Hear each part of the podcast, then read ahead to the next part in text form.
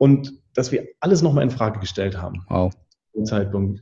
Wer sind wir eigentlich? Was wollen wir eigentlich? Sind wir auf dem richtigen Weg? Und sieht man eigentlich uns auch so, wie wir eigentlich gesehen werden wollen? Herzlich willkommen zu Brand Trust Talks Beyond, der tiefgründigste Blick hinter die Kulissen von Marken und deren Machern. Hallo liebe Hörerinnen und Hörer, willkommen zurück zu Brand Trust Talks Beyond. Es geht wieder in die Tiefe und es, ich bin mal wieder dran, nachdem ja Alex und Philipp jetzt auch ihre ersten Episoden hatten. Und dazu habe ich diesmal Govinda Thaler zu Gast. Govinda ist CEO bei dem Startup Planet We. Und dort liefert er gemeinsam mit seinem Team bei Planet We aus meiner Sicht ein ganz beeindruckendes Produkt. Sie erzeugen die sogenannten biofrische Gerichte und diese zeichnen sich dadurch aus, dass sie praktisch ohne Chemie auskommen, frisch gekocht werden und durch Vakuumierung frisch gehalten werden.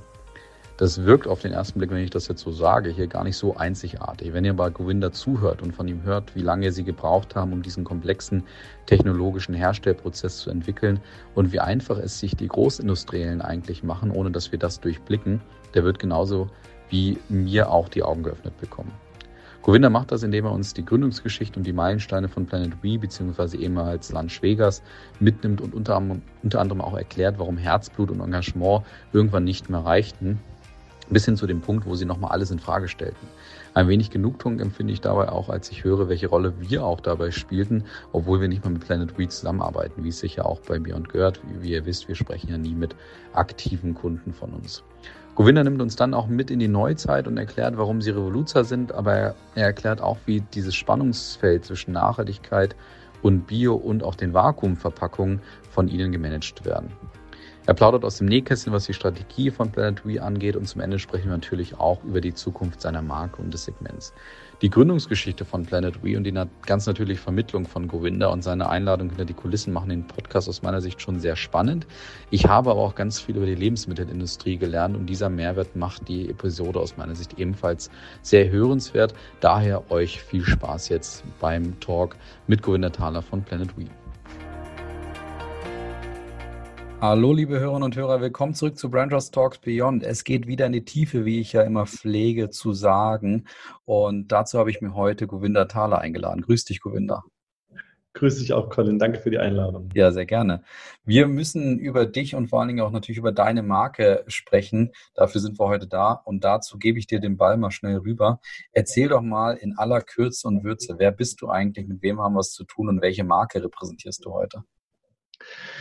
Ich heiße Govinda Thaler, bin ja gebürtiger Berliner, bin gerade ja, in dem Startup Planet V mit der Marke Planet V jetzt seit fünf Jahren unterwegs und ja, habe selber noch nie Fleisch gegessen mhm. und bin deswegen auch in einem veganen Startup und ich denke, das wird viel immer oder hat mein Leben begleitet und wird viel mein Leben begleiten und so vielleicht in ein, zwei Worten kann man mich, glaube ich, dann schon gut einordnen.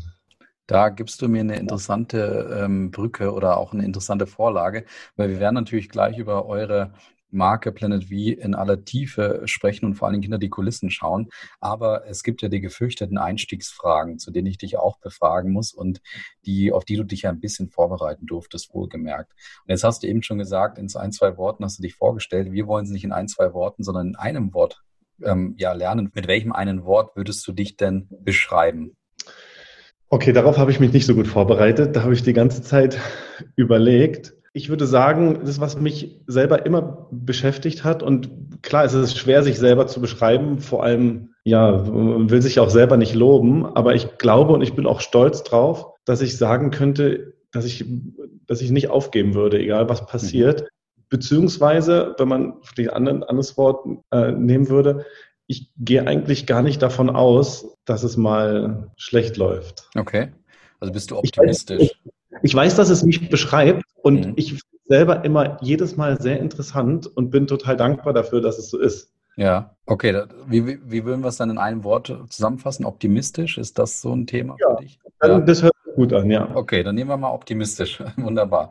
Und dann wollen wir mal in deine, in deine Kindheit schauen. Also du hast jetzt eben schon gesagt, äh, du hast noch nie Fleisch gegessen. Die Frage ist, ob das jetzt irgendwas mit deiner Lieblingsmarke der Kindheit zu, zu tun hat. Und wenn du diese, diese Vorlage, die ich dir gegeben habe, nicht verwandeln willst, das ist auch okay. Also einfache Frage, was ist deine Lieblingsmarke der Kindheit? Dieses Thema ist für mich sehr schwer zu beantworten. weil ich nicht in der Markenwelt groß geworden bin und habe, ich habe lange hin und her überlegt, aber weil ich auch halt ja ganz ehrlich sein will, kann ich nur sagen, dass ich immer Lieblingsgeschmäcker oder Lieblingstendenzen hatte mhm. in verschiedene Richtungen, aber ich könnte es nie mit einer Marke beschreiben. Okay. Was waren denn deine Lieblingsgeschmäcker oder Tendenzen dann? Also in der Kindheit habe ich natürlich immer gerne das ausprobiert, was es zu Hause nicht gab. Und deswegen war ich früher ein super Süßigkeiten-Fan. Ja, klar. Und habe alles hoch und runter probiert, aber immer ohne Schoko, ja. immer nur Vanille und immer mit Marzipan und ohne Nougat. Okay. Ja, gut, dann, dann lassen wir dich jetzt hier mal ausnahmsweise da raus, weil ich müsste jetzt anfangen, über, über irgendwelche Vanillemarken oder auch Marzipankartoffelnmarken nachzudenken. Aber grundsätzlich bei Marzipan Vanille bin ich schon mal auch dabei. Vielleicht ist das zumindest eine Gemeinsamkeit, die wir da haben. Okay, dann schauen wir jetzt mal in die, in die Gegenwart. Ähm, welche Lieblingsmarke hast du denn aktuell?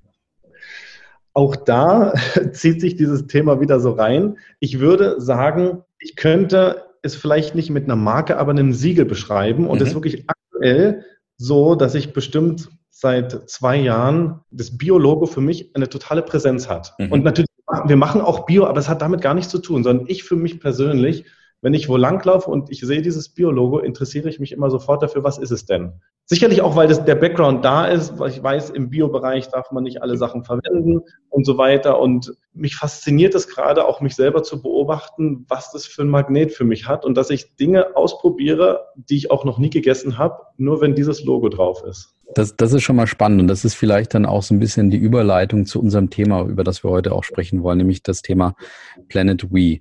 Das ist deine Marke, die du 2015, also Ende 2015 gegründet hast.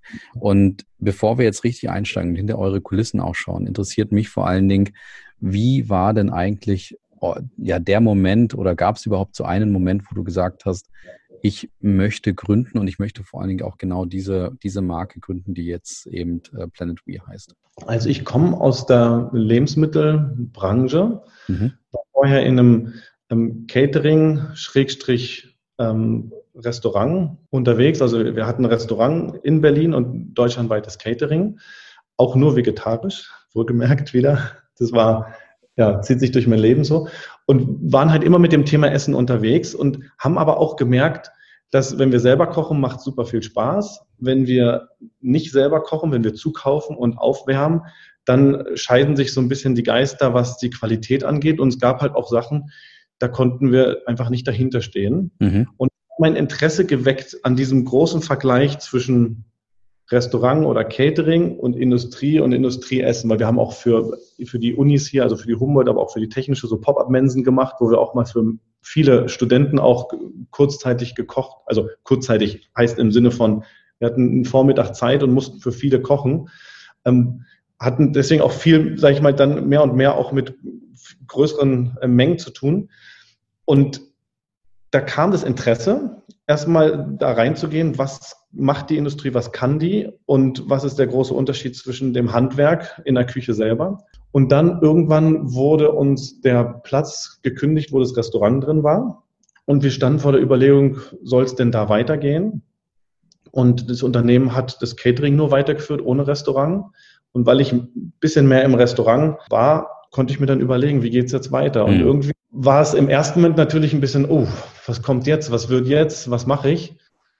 Und so gefühlt im nächsten Moment kam der Gedanke, Mensch, da gibt's doch schon eine Idee. Und dann brauchte ich schon, denke ich, ein halbes Jahr, mich da wirklich für zu entscheiden, damit anzufangen. Aber dann ging's los. Okay, lass uns mal ganz kurz, bevor wir noch weiter in der Vergangenheit bleiben, in die Gegenwart springen und einmal, dass du mal kurz beschreibst, wer oder was ist eigentlich Planet We? Also wir sind ein Unternehmen und stellen Lebensmittel her, sogenannte High-Convenience-Produkte, wenn man es so möchte. Wenn man es vielleicht anders beschreiben möchte, kann man auch sagen, Fertiggerichte, obwohl ich dieses Wort überhaupt nicht mag, weil es eigentlich nicht beschreibt, was wir machen. Also wir mhm kochen ganze Mahlzeiten wie Thai Curry mit Reis, Chili, auch eine ayurvedische Gemüsepfanne oder auch ja, Milchreis und Kirschen.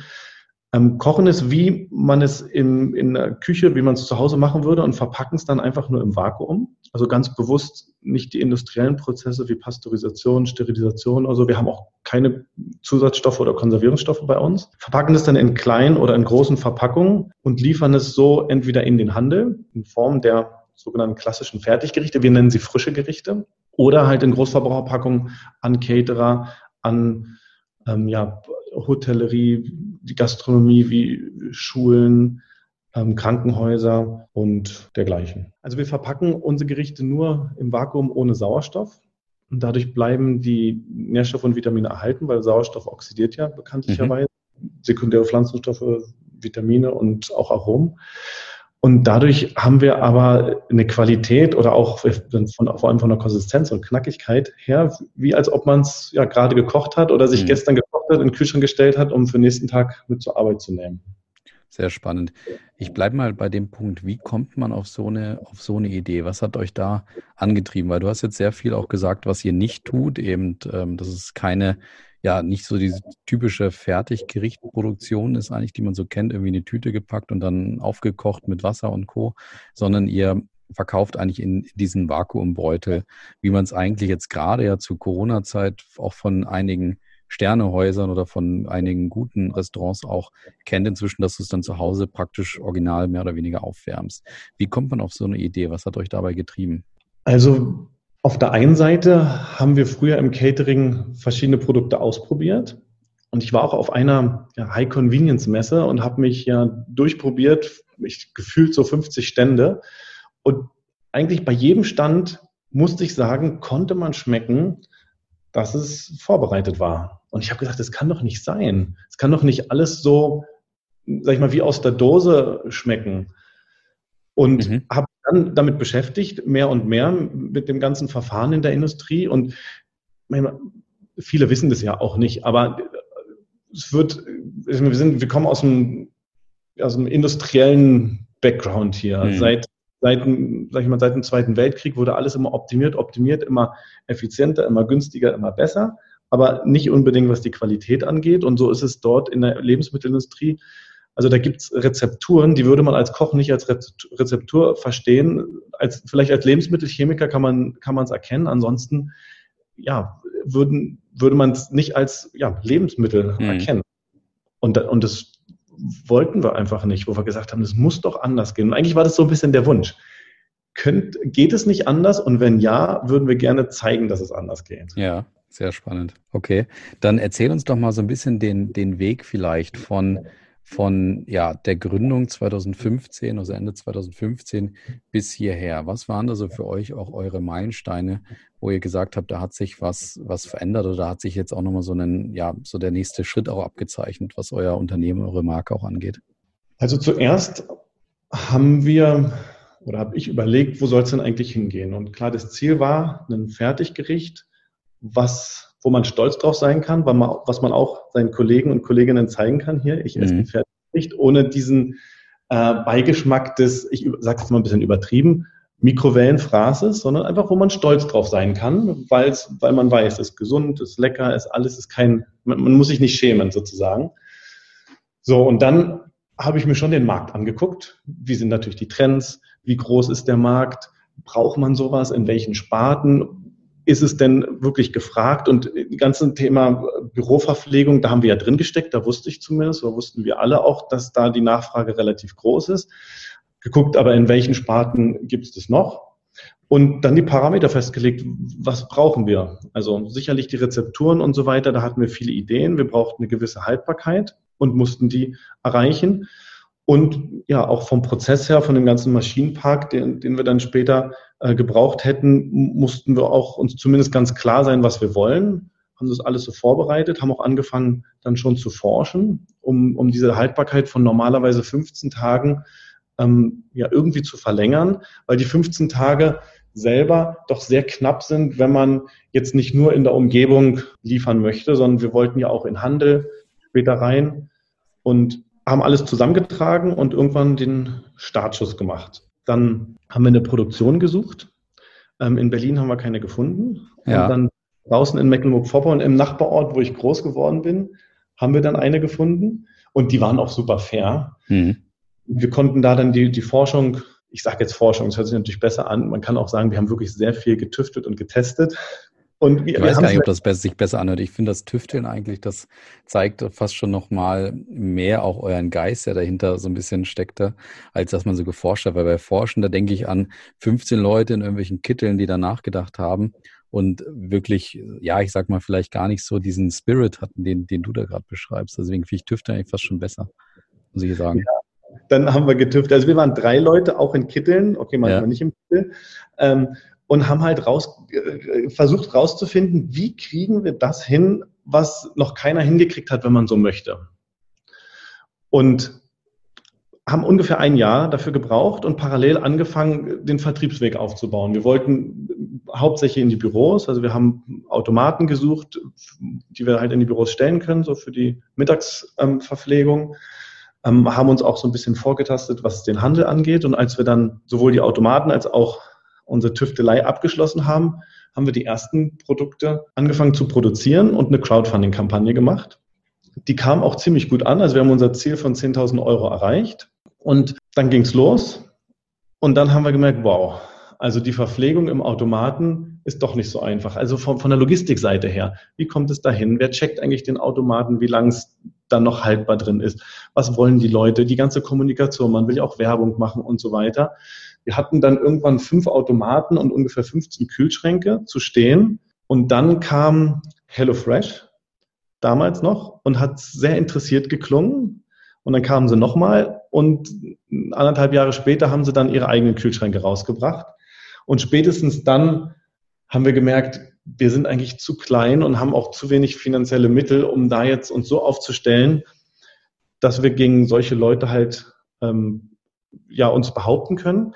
Und wir haben aber auch für uns selber gemerkt, auch wenn jetzt Deutschland groß genug ist, ist es für uns ist nicht der Service, den wir bieten wollen, den können wir einfach nicht bieten und haben geguckt, wo kann es denn dann hingehen? Und dann war der Handel und der sogenannte Food Service ja noch der Bereich, wo wir auf der einen Seite hin wollten oder Food Service, wo wir auch so ein kleines bisschen herkamen, wo wir noch ein paar Connections hatten. Und haben dann kurz Food Service, was ist das? Also für so die Hörerinnen und Hörer draußen. Service, Food Service ist so, sage ich mal, die ganze Gemeinschaftsverpflegung und Gastronomie, die wir in Großverbraucherpackungen beliefern, die dann unsere Essen einfach nur auf ihrem Speiseplan mit dazu nehmen. Okay, danke.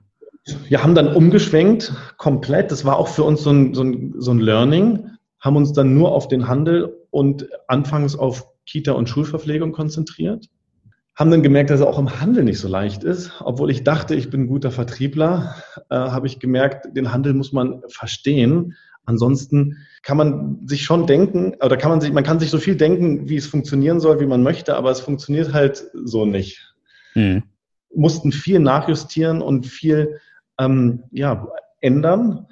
Und was das Catering anging, oder beziehungsweise die, die Schul- und Kita-Verpflegung, haben wir schnell gemerkt, dass wir mit Direktlieferung auch nicht weit kommen. Wir müssen mit dem Großhandel zusammenarbeiten und mussten dann wieder unsere Strukturen ändern und kamen dann auch langsam an unsere Grenzen. Also wir haben die erste Produktion mit, mit zwei Darlehen aufgebaut, die wir von Banken gekriegt haben. Zu der Zeit waren wir schon 20 Leute und kamen dann so ein bisschen an finanzielle Ecken und wollten eigentlich schneller wachsen, konnten aber nicht. Und dann war die große Herausforderung für mich selber zu überlegen, wollen wir so weitermachen wie vorher oder wollen wir vielleicht mit Venture Capital mhm.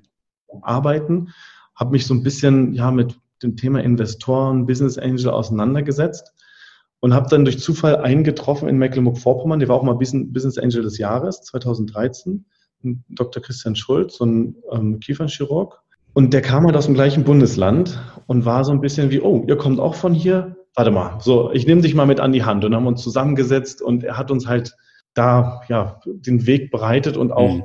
ja, mitgenommen, dass wir ja einen bisschen größeren Schritt dann 2018 machen konnten. Genau, und der größere Schritt war wodurch gekennzeichnet? Dass wir die, unsere erste ähm, Venture Capital Finanzierungsrunde gemacht haben, wo wir halt 400.000 Euro eingesammelt haben und dann sowohl in der Küche und oder in der Produktion uns updaten konnten, als auch eine Vertriebs- und Marketingmannschaft mhm. aufbauen konnten. Wir haben dann 2018 mit einem Team mit viel äh, Herzblut angefangen, sowohl im Vertrieb und Marketing die, den, den Markt zu bearbeiten haben dann aber auch gemerkt, dass nur äh, Verbundenheit und Herzblut da nicht äh, viel mhm. weiterhilft, mussten auch nochmal durchwechseln und uns Profis holen in allen Bereichen und haben dann angefangen, ganz gut mit Edeka zusammenzuarbeiten im mhm. Bereich des Handels und mit Chefs Culinar als Großhändler im Foodservice. Haben dann 2020 noch eine Finanzierungsrunde gemacht.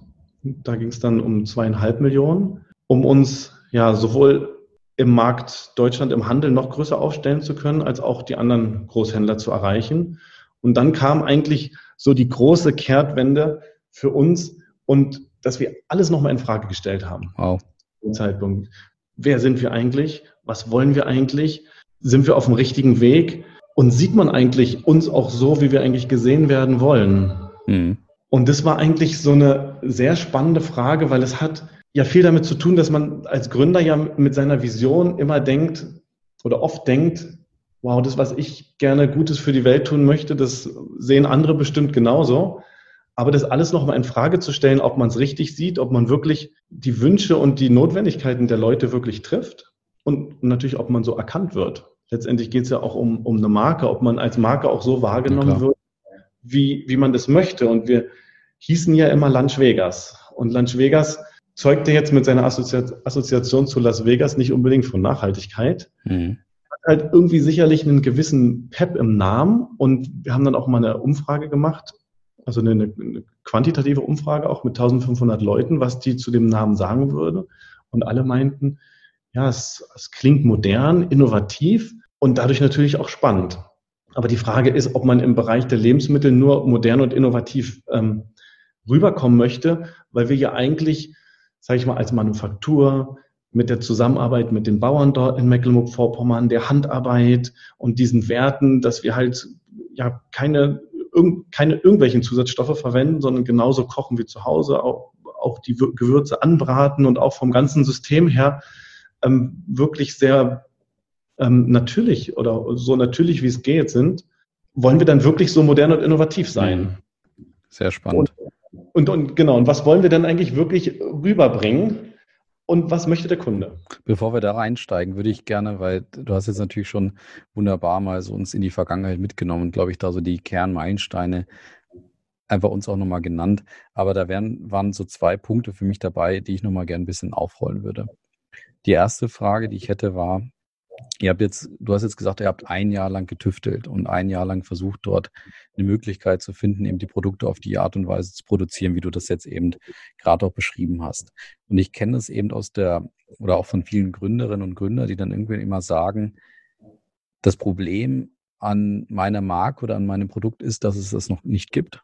Und das Tolle an meiner Marke und meinem Produkt ist, dass es das noch nicht gibt. Also es ist immer so Fluch und Segen, dass du natürlich dort was Innovatives gefunden hast, aber gleichzeitig immer so hinterfragst, gibt es dafür überhaupt einen Markt für das, was ich produziere? Hattet ihr diesen Punkt, Produkt, äh, Punkt auch irgendwo, wo ihr gesagt habt, so ein Jahr, so nach einem Dreivierteljahr, nee, komm, wir hören auf, das, das funktioniert nicht und das wird auch niemand kaufen oder habt ihr dann nie gezweifelt?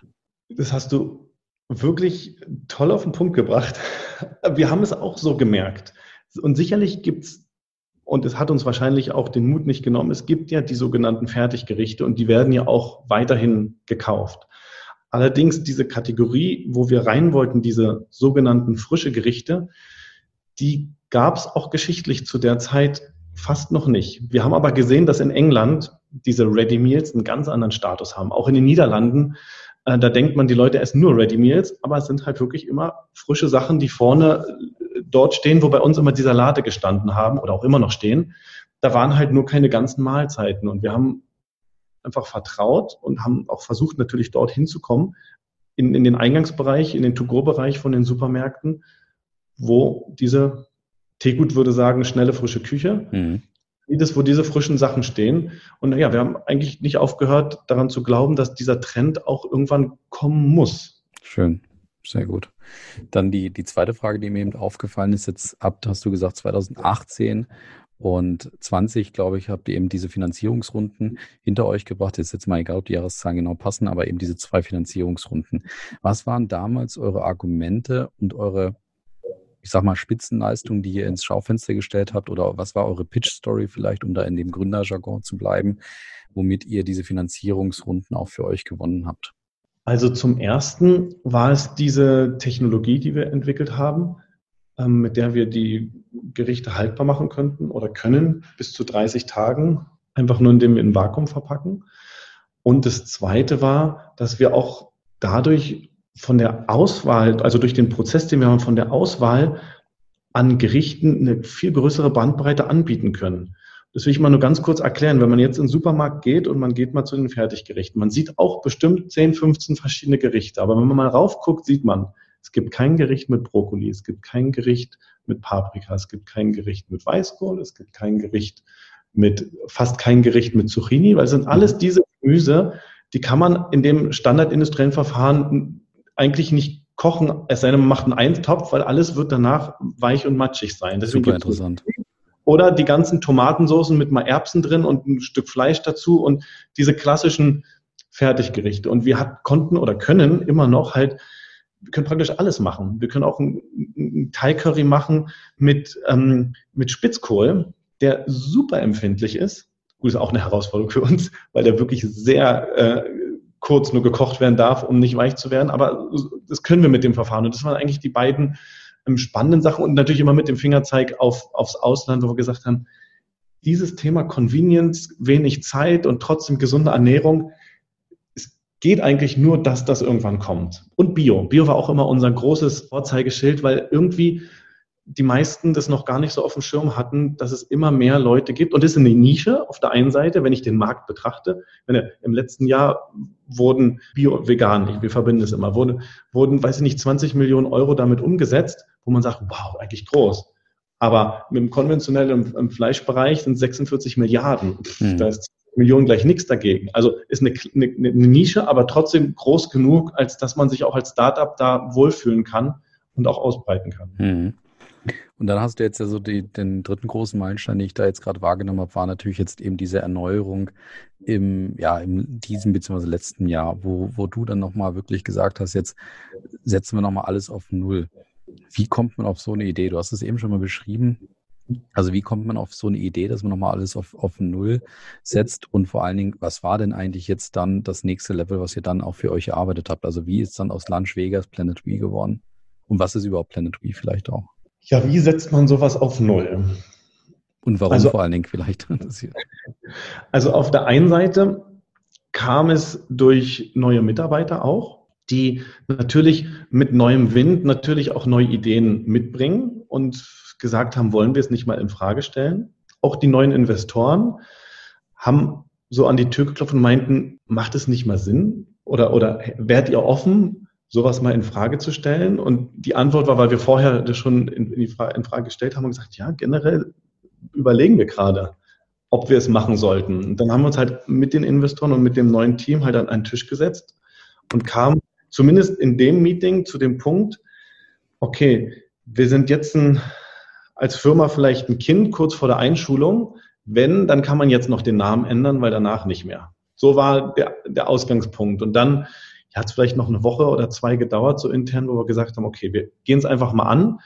Es könnte ja auch bei rauskommen, dass wir so bleiben. Wir müssen es ja nicht machen. Und dann haben wir uns eine Agentur gesucht, die uns dabei begleitet hat und ja, sind durch das ganze Thema Positionierung und Marke, Markennamen, Ziele, Visionen durchgegangen und kam, also vor einer Weile hätte ich noch gesagt leider, mittlerweile sage ich nicht mehr leider, dazu, dass Lunch Vegas sicherlich ein toller Name ist, aber Planet V viel mehr Möglichkeiten uns gibt und viel mehr beschreibt, was wir eigentlich wollen. Und das war das, was mich auch, wo ich, glaube ich, am meisten an den Namen gehangen habe, auch so am meisten überzeugt hat, dass wenn ich mir den Namen angucke oder die Verpackung, wenn sie im Regal steht und ich lese Lunch Vegas, wie ich schon gesagt habe, ähm, mag es sicherlich modern und innovativ klingen, aber wenn ich Planet V lese, dann weiß ich, die machen bestimmt nicht nur Essen. Da muss eine Idee dahinter sein.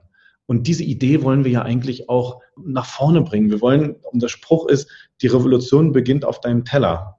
Und jeder Teller zählt. Es ist für uns hat auch vegan und vegetarisch nichts mit Dogma zu tun, sondern hat damit zu tun, zu sagen, versuch doch einfach mal was Neues. Wir müssen doch nicht immer die alten Gewohnheiten festhalten, nur weil sie mal so waren, sondern letztendlich müssen wir nach vorne gucken, wo wollen wir hin? Und wenn wir uns die gesamte Welt angucken. Ich meine, es gibt Prophezeiungen, dass wir 2050 nicht überleben werden, wenn es so weitergeht wie jetzt, von, vom, von der Klimaseite her. So, dann, dann müssen wir was machen. Und das war, und das ist vielleicht auch, das beschreibt, glaube ich, uns im, im Team auch so, wenn wir uns gucken, wie, wie vorletztes Jahr diese große Demo von Fridays for Future war. Zwar über 280.000 Leute am Brandenburger Tor. Wir müssen was gegen, gegen diese Klimaveränderung tun. Und man hat immer das Gefühl, ja, aber wir können weder die Industrie beeinflussen, wir können auch nicht den Verkehr beeinflussen. Was können wir denn machen? Und wenn wir uns dann anschauen, dass 55 Prozent des CO2-Ausstoßes eigentlich aus der Massentierhaltung kommen, können wir und wir jeden Tag essen, können wir, sage ich mal, mit der Entscheidung, was auf unseren Teller kommt, unglaublich viel beeinflussen. Und es war so, das, was uns so begeistert hat und was wir eigentlich rüberbringen wollen, dass man ja jeden Tag irgendwo was Gutes tun kann. Mhm. Und das ist jetzt, ja, genau, das wollte ich jetzt gerade nochmal ansprechen. Du hast jetzt gesagt, eben die Revolution beginnt auf dem Teller. Wodurch ist diese Revolution bei euch gekennzeichnet? Du hast jetzt natürlich schon zwei Eckpunkte wahrscheinlich gesagt, die sehr wichtig sind, nämlich das Thema vegetarisch und vegan, glaube ich auch. Also sind alle Produkte von euch auch vegan? Alle Produkte sind auch vegan. Okay, aber dann, dann leg doch mal noch gleich weiter. Also erzähl doch mal, was jetzt diese Revolution auf dem Teller bei Planet We eben bedeutet. Also vegan und vegetarisch sind schon mal zwei Eckpunkte. Was sind so weitere Eckpunkte oder auch Spitzenleistungen, die da diese Revolution so ein bisschen ausmachen? Also Revolution ist ja schon ein krasses Wort. Mhm. Wir wollen eigentlich damit implizieren, diesen Gedanken von vorher, bitte nimm es doch mal in die Hand, setz dich mit dir selber auseinander, was kannst du denn machen? Und wir könnten natürlich eine Rolle spielen, indem wir vegetarisch-vegane Sachen oder ich sage immer vegetarisch vegan, das hört, hört, sich für die anderen besser an. Wir machen nur vegane Sachen. Ähm, vegane Produkte anbieten. Wir machen nur Bio, arbeiten mit den ähm, Bauern hier zusammen aus der Region, also wollen auch Regionalität so gut es geht einbinden, auch wenn hier keine Kidneybohnen wachsen, die verarbeiten wir trotzdem, aber äh, der Weißkohl kommt nur aus Mecklenburg-Vorpommern und die Kartoffeln auch. Dieser ganze Prozess, wie wir verarbeiten, ist für uns auch eine Revolution. Und wir wollen sagen, dass eigentlich und das sehe, das sehe ich halt so, wenn ich mich mit der ähm, Industrie vergleiche, ist unser Produkt eine Revolution gegenüber ähm, der allgemeinen industriellen Herstellung von Lebensmitteln. Und irgendwo kann man sagen, wenn ich das als Fertiggericht sehe, das ist doch nicht Back to the Roots. Aber wir verstehen uns Back to the Roots in einer modernen Verpackung. Ja, klar. Und wir haben auch Challenges. Wir verpacken zum Beispiel auch immer noch in Plastik. Große Challenge. Wir haben glücklicherweise jetzt eine Verpackung gefunden, die 75 Prozent recycelt ist und die auch dann recycelbar ist. Aber da müssen wir und sind auch immer weiter auf der Suche, wie können wir das noch verbessern? Und wir haben uns auch die Frage gestellt, soll das vielleicht ein K.O.-Kriterium sein? Wir wollen gutes äh, Essen machen und verpacken es in, einem, in einer Verpackung, die eigentlich aktuell nicht so sehr vertretbar ist. Was, was, wie entscheiden wir uns? Wir haben uns entschieden zu sagen, okay, aber wenn wir gesundes und wertvolles Essen essen und damit natürlich auch diesen ganzen Gedankengang des Bio auch in der Gemeinschaftsverpflegung fördern, darf man nicht vergessen. Bio in der Gemeinschaftsverpflegung gibt es erst seit kurzem. Dass Berlin so, sage ich mal, so weit vorne ist, seit drei Jahren, vielleicht dreieinhalb Jahren, länger ist es nicht her. Der Rest in Deutschland ist nicht so. Also da gibt es noch viel zu tun und viel ähm, anzuschieben. Und da sehen wir uns als wichtigen Part und Mecklenburg-Vorpommern können wir es ja auch sehen. Wir sind da so ein bisschen das Vorzeige-Startup. Hat ja auch gesehen, der Bundespräsident hat uns auch besucht und wir werden immer eingeladen, weil Leute mögen ja auch gerne ähm, anderen ja oder folgen oder zujubeln, die halt, ich sag mal, erfolgreich sind. Und ich glaube, da kann man ganz viele Leute inspirieren und wir sehen es an den Bauern. Wir kriegen regelmäßig Anfragen, hm, macht es denn Sinn, auf Bio umzustellen? Und dann kann man sich mit dem Thema auseinandersetzen und Schön. wir können Vision ja, erzählen und den Mut machen, vielleicht doch den Schritt zu gehen. Super.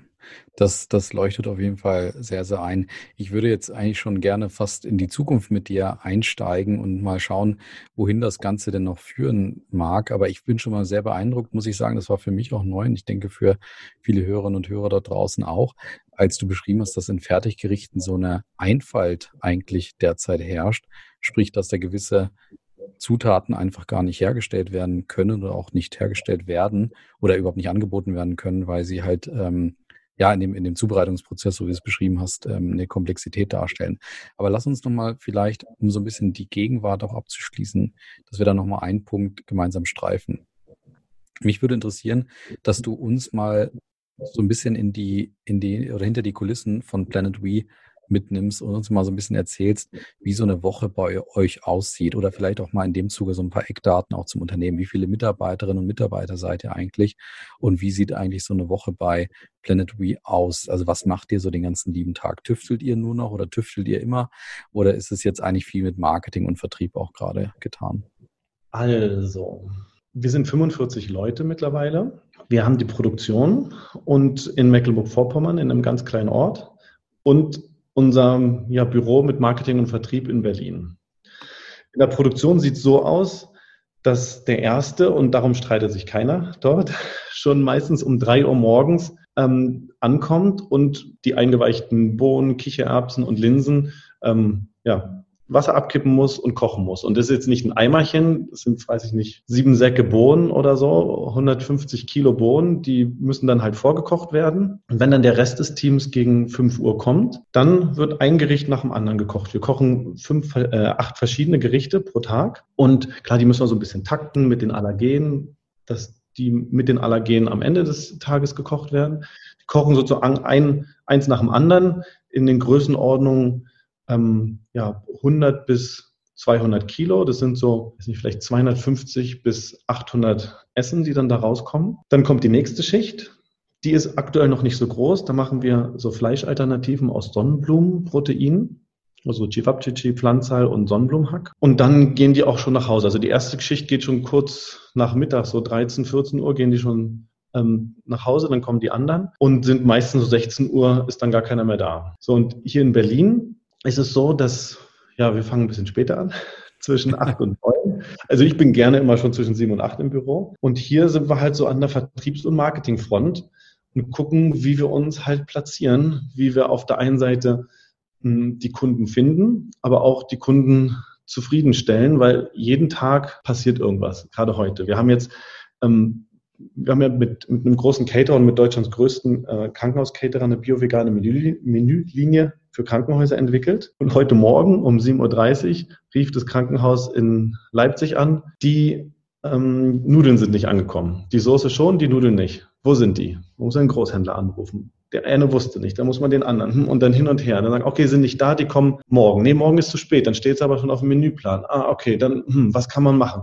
Man hat viel mit Feuerlöschen zu tun. Mhm. So. Und ansonsten arbeiten wir halt gerade im Marketing und Vertrieb halt daran, wie wir uns bekannter machen können. Wie können mhm. wir von Leuten gesehen werden? Wie können wir die Geschichte so erzählen, dass die Leute die mitkriegen? Und das ist ein super spannendes Thema. Ich komme selber nicht so aus dem Marketing und verfolge das eher nur so. Und versuche mich halt einzubringen. Und ja, es ist ein, spannend. Aber das ist, das ist doch mal noch ein spannendes Stichwort, um, wie gesagt, diesen, diesen Punkt vielleicht auch nochmal abzuschließen. Wenn wir jetzt mal so ein bisschen in das Thema Führung der Marke, wie wir es nennen würden, einsteigen. Und da, du bist natürlich da jetzt der, der Gründer und, und CEO, aber trotzdem mal aus deinem Blickwinkel, weil das ist natürlich trotzdem interessant. Wie nimmst du die Führung der Marke Planet We eben jetzt auch wahr? Und was sind dort vor allen Dingen vielleicht auch so eure Elemente, Leitplanken, vielleicht auch Instrumente, die euch dabei helfen, diese Marke auch zu führen und da eure Revolution oder eurem Revolutionssinn sozusagen auch zu folgen? Also was uns sehr, sage ich mal, auch maßgeblich beeinflusst hat, ist euer Report gewesen, dieser Impact Brand äh, Report, in dem wir uns so wiedergefunden haben oder nicht nur wiedergefunden haben, wo wir gemerkt haben, genau das wollen wir eigentlich. So sehen wir uns und wir wollen wirklich was bewegen und wir wollen unsere Geschichte danach ausrichten und uns natürlich auch dort verbessern, wo wir uns dann verbessern müssen, um dem auch gerecht zu werden. Und der, ja, wenn man so möchte, dieses Thema überflügelt alles, dass wir versuchen, uns da so 100% ehrlich auszurichten und transparent zu sein und die Leute teilhaben zu lassen, was wir denken, was wir wollen, wie wir sind, wie wir es machen, auch mit den Herausforderungen, wie ich vorhin erwähnt habe, mit dem Thema Plastik, offen damit umzugehen, um ja wegzukommen von diesem, ja, ich sag einfach mal Lügen, auch wenn das krass ist. Aber es wird so viel in dem, in der Werbung, ja, schön geredet. Ja. Ich sage jetzt Slogan, was es für ein Startup ungeheuer schwer macht. Thema frisch. Ich schreibe rauf oder wir schreiben rauf, wir haben, wir sind frisch. Da, da hört gar keiner mehr hin, weil jeder schreibt, er ist frisch, egal ob er frisch ist oder nicht. Das sind so Worte, die sind so ausgelutscht. Und es ist nicht in Ordnung eigentlich. Eigentlich müsste man sagen, äh, müsste man viel strenger sein, auch schon von der Politik her und sagen, also das darf man, das darf man nicht. Weil wir als, sag ich mal, kleiner Pionier, der es sowieso schon sicherlich nicht super leicht hat, wir müssen jetzt umso mehr überlegen, wie wir die Sachen, die wir wirklich sind, ähm, noch glaubhaft ähm, den Leuten erzählen können, weil so viele einfach da mit dem, ja, drauf rumreiten, Thema Greenwashing und versuchen da wer zu sein, der sie nicht sind. Und das ist für uns eine spannende Herausforderung, weil wir, wir wollen ja auch nicht jammern. Und man findet ja einmal einen guten Weg, aber ist eine Herausforderung. Gewinner, nach dem, was du jetzt alles so beschreibst, finde ich, ist, also die Hörerinnen und Hörer und vor allen Dingen eure Marke hat es auch verdient, vielleicht nochmal so ein bisschen pointiert zu beschreiben, was jetzt ja vielleicht auch eure Vision, Mission, Purpose, was auch immer ist. Habt ihr sowas in die Richtung mal entwickelt? Ähm, ja, also wir sagen, dass wir wollen Gerichte für die Leute kochen, denen es schwerfällt, gesund und lecker ähm, auf der einen Seite zu kombinieren, aber auch ihren einen bewussten Lebensstil mit einem stressigen Alltag irgendwie unter einen Hut zu bekommen. Schön. Kann ich, kann ich gut nachvollziehen. Also ich selber ja auch zum Beispiel, aber das sind ja dann viele Berufstätige und wahrscheinlich auch wirklich einige, die da natürlich in so einem gewissen Hamsterrad drin sind, in dem wir uns irgendwie alle bewegen, da zu sagen, naja, ich möchte halt trotzdem irgendwie abwechslungsreiche und vor allem gesunde Küche und auch nachhaltige Küche auf dem, auf dem Teller haben. Ganz genau. Und letztendlich muss es ja auch dann möglich sein. Und ich glaube, jetzt zu Corona merkt man es ganz besonders, was möglich ist und was nicht möglich ist oder wie sehr man manchmal ja sich nach den Gegebenheiten richten muss. Und trotzdem glauben wir, dass es ganz wichtig ist, dass dieses Thema Nachhaltigkeit, gesund, bio, dass das zur Verfügung stehen mhm. muss. Weil man sagt so schön, in einem gesunden Körper wohnt ein gesunder Geist. Und ich hatte ein Treffen, und das ist vielleicht ganz interessant, mit, einem, äh, mit der Leiterin von einem Krankenhaus. Und die meinte so, du weißt du was? Oder meinte ich, wissen Sie was, Herr Thal? Wenn, wenn ich durch den Supermarkt gehe und, und mir anschaue, was die Leute im, im Einkaufskorb haben, kann ich Ihnen schon sagen, womit die in zehn Jahren bei uns sind. So, und ich glaube, es sagt schon alles. Ja, absolut sehr, sehr schöner Abschluss vielleicht zu unserer Gegenwartsreise äh, aktuell. Ähm, ich würde jetzt gerne nochmal mit dir, und das mache ich mit all meinen Gästen auch sehr gerne, nochmal so ein bisschen in die Glaskugel und auch in die Zukunft schauen. Und um da in den Zukunftsaspekt oder in die Glaskugel mal einzusteigen, spiele ich dir mal die Frage von deiner Vorgängerin hier bei uns bei Branchers Talks Beyond mal vor, und zwar von Manuela, Manuela Leonard. Was mhm. würdest du einer, einem Nachfolger oder einer Nachfolgerin auf den Weg mitgeben, die deinen Job nach 20 Jahren übernehmen? Also was mich immer bewegt hat und was ich halt jemand mitgeben würde, ist, dass wir können nicht erwarten, dass sich was ändert, wenn wir auch nichts ändern. Und allein, dass wir an etwas glauben, heißt, dass es auch möglich ist. Sonst könnten wir es gar nicht in unserem Kopf manifestieren. Und ich glaube, diese Kombination aus den beiden kann ihm echt viel Kraft geben und ja, auch vielleicht auch das tägliche, den täglichen Ansporn. So. Ja.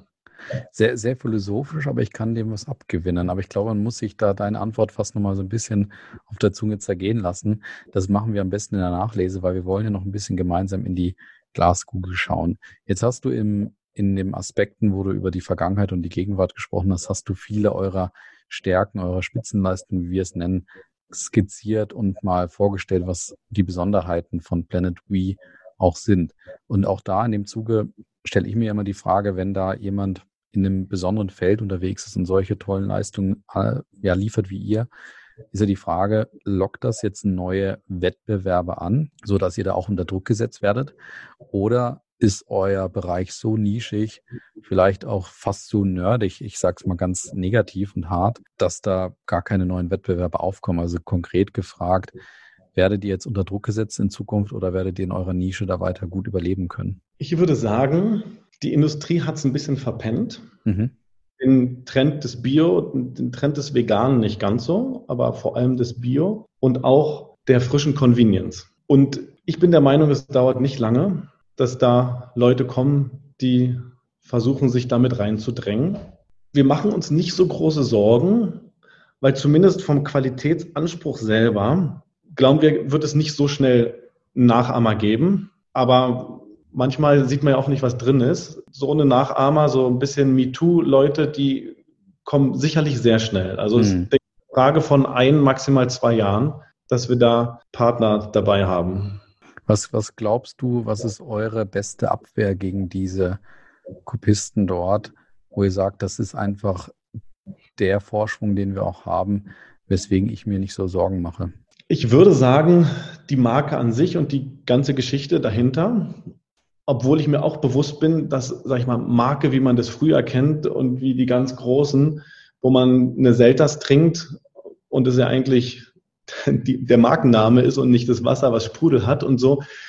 Sowas, wer weiß, ob sowas jemals noch geben wird. Aber trotzdem diese Authentizität, die dahinter ist und dieses Gefühl oder diese Ehrlichkeit, die dahinter ist, die müssen wir so weit ähm, raus erzählen und auch zugänglich machen, dass dieses Vertrauen einfach die Kunden bei uns behält. Du hast vorhin, vielleicht machen wir den Schwenk noch ganz kurz, du hast vorhin schon ein bisschen kritisiert, dass du auch erwarten würdest, dass es auch Rahmenbedingungen zum Beispiel seitens der Politik gibt, die auch geschaffen werden, damit solche Produkte oder solche Marken wie von, von dir und von euch, dass die in Zukunft noch weiter auch ja, erfolgreich werden und dort auch Fuß fassen. Und wenn man jetzt mal zu Lemonade schaut, die haben ja eine ähnliches Problem, dass sie auch ganz klar zum Beispiel auch die, die Regulierungen oder die Politik dort fast ein Stück weit vorführen, dass die dafür kritisiert werden, dass sie eine Limonade haben, in der zu wenig Zucker wohlgemerkt ist, als dass sie sich Limonade nennen dürften. Das ist ja eigentlich auch schon irre. Und da denke ich mir auch immer, da müsste der eigentlich auch bei der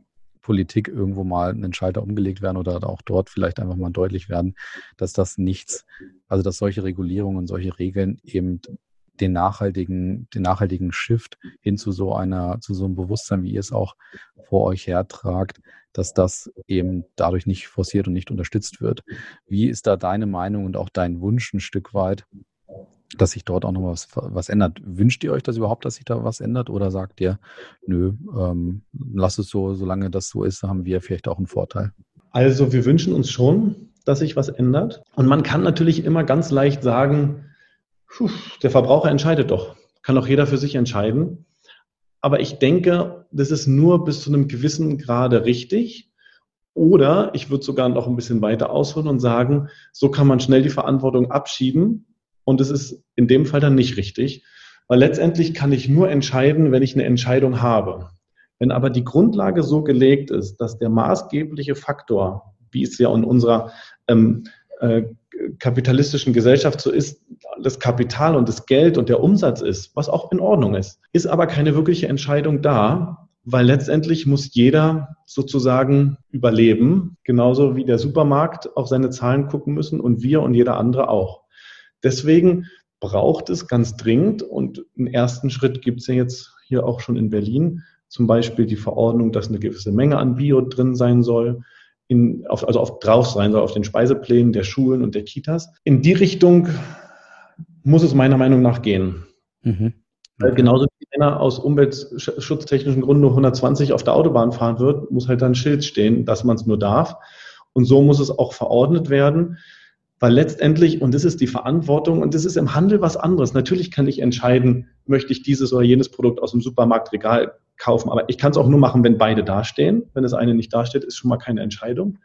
Aber gerade in den Kitas und Schulen, genauso wie in Krankenhäusern und in jeder anderen Gastronomie natürlich auch, sind dort in dem Fall Kinder, äh, unsere Zukunft sozusagen, die was auf den Tisch gesetzt bekommen, wo sie nicht mitreden dürfen. Und Leute dort entscheiden, und jetzt immer ohne Verlaub, und das ist nicht böse gemeint, die meisten, die dort entscheiden, kommen aus einer anderen Generation. Mhm die, äh, die kennen Rezepturen, die hat unser eins noch nicht gehört. Und dann stehen auf Kita-Speiseplänen Gerichte wie Blutwurst mit, was weiß ich, Sauerkraut und so ein Zeug, wo man sich denkt, das kann doch nicht sein in einem Kindergarten. Und mhm. ich glaube, da muss man, da muss man von der Seite einfach, kann man Vorgaben machen und die natürlich dann auch ähm, Startups wie uns und vielen anderen, ich kenne viele, die auf dem Weg sind und wirklich ähm, was Gutes anbieten wollen, dann hilft, dort reinzurutschen und ihre Produkte noch anzubieten. Mhm. Sehr gut. Okay, lass, lass uns mal äh, Richtung Schluss kommen, weil eine Frage ist ja noch du musst ja noch deine Frage hinterlassen und da würde ich dich jetzt mal fragen, was wäre denn deine Frage, die du dem, dem oder der, der Nächsten hier zur Verfügung stellen würdest oder stellen würdest? Meine Frage wäre, wie auch anders, wie lange könntest du auf Fleisch verzichten, ohne dass du das Gefühl hast, mir fehlt was? Sehr schöne Frage, Govinda. Vielen Dank. Letzte Frage, die, die quetsche ich jetzt noch rein und die musst du noch raushauen. Du hast die Möglichkeit, alle äh, Kinoseele dieser Welt, alle Bandenwerbung in Stadien, alle Plakate, die es irgendwo in Deutschland gibt, mit deiner Botschaft, mit einer Botschaft zu besetzen. Was wäre die Botschaft, die du dort raushauen würdest? Dürfte ich dazu eine ganz kurze Geschichte erzählen? Ja, wenn du magst, klar. Diese Botschaftsgeschichte dann. Ja.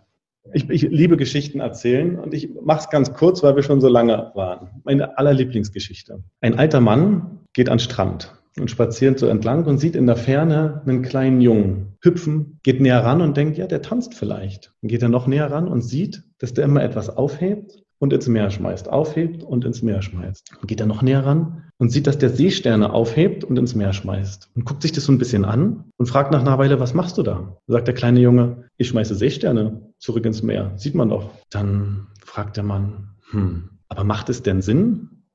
Und in dem Moment kommt eine Welle und spült wieder Hunderte und Tausende von Seesternen den ganzen Strand entlang wieder auf den Sand. Der kleine Junge nimmt einen Seestern, guckt ihn sich an, schmeißt ihn ins Wasser und sagt, na, für den macht Sinn. Und das ist eigentlich, glaube ich, was mir und uns am wichtigsten ist, dass so eine große Kraft in so einem kleinen Detail ganz tief in jedem von uns steckt. Und das ist halt die Entscheidung, die wir jeden Tag fällen und fällen können und halt auch dann der Mut, das auch zu tun. Also nach der Geschichte traue ich mich schon gar nichts mehr zu sagen, weil das eigentlich ein wunderbares Ende unseres Podcasts hier kennzeichnet. Und in dem Sinne möchte ich mich ganz herzlich bei dir bedanken, Govinda, dass du uns in eine ganz andere Welt entführt hast, die eigentlich für uns so logisch erscheint, aber doch so weit entfernt scheint, weil wir einfach viel zu wenig darüber wissen, was es für alternative Produktionsprozesse gibt und auch über die Kehrseiten der aktuellen Produktionsprozesse zu wenig wissen. Und dementsprechend, ich glaube, da eine Marke wie Planet We es wirklich verdient habt, hat, dass ihr da bekannt werdet und dass ihr dort auch diese Kategorie für euch besetzt, weil ich glaube, so wie du es gerade beschrieben hast, ist es wirklich ein ganz, ganz interessanter Punkt, eine ganz interessante Leistung, die ihr dort erbringt. Und dementsprechend, ja, hoffe ich, dass auch unser Podcast da so ein bisschen was helfen kann, dass eure Kategorie da ein bisschen bekannter wird und euer Produkt bzw. eure Marke vor allen Dingen auch. Vielen Dank auch an dich, Colin. Und ja, der Podcast wird uns bestimmt auch schon viel helfen. Sehr schön, wunderbar. Govinda, dann dir alles Gute, euch weiterhin viel Erfolg und bis bald, würde ich sagen. Bis bald. Macht's gut. Ja, ciao. Danke. Tschüss.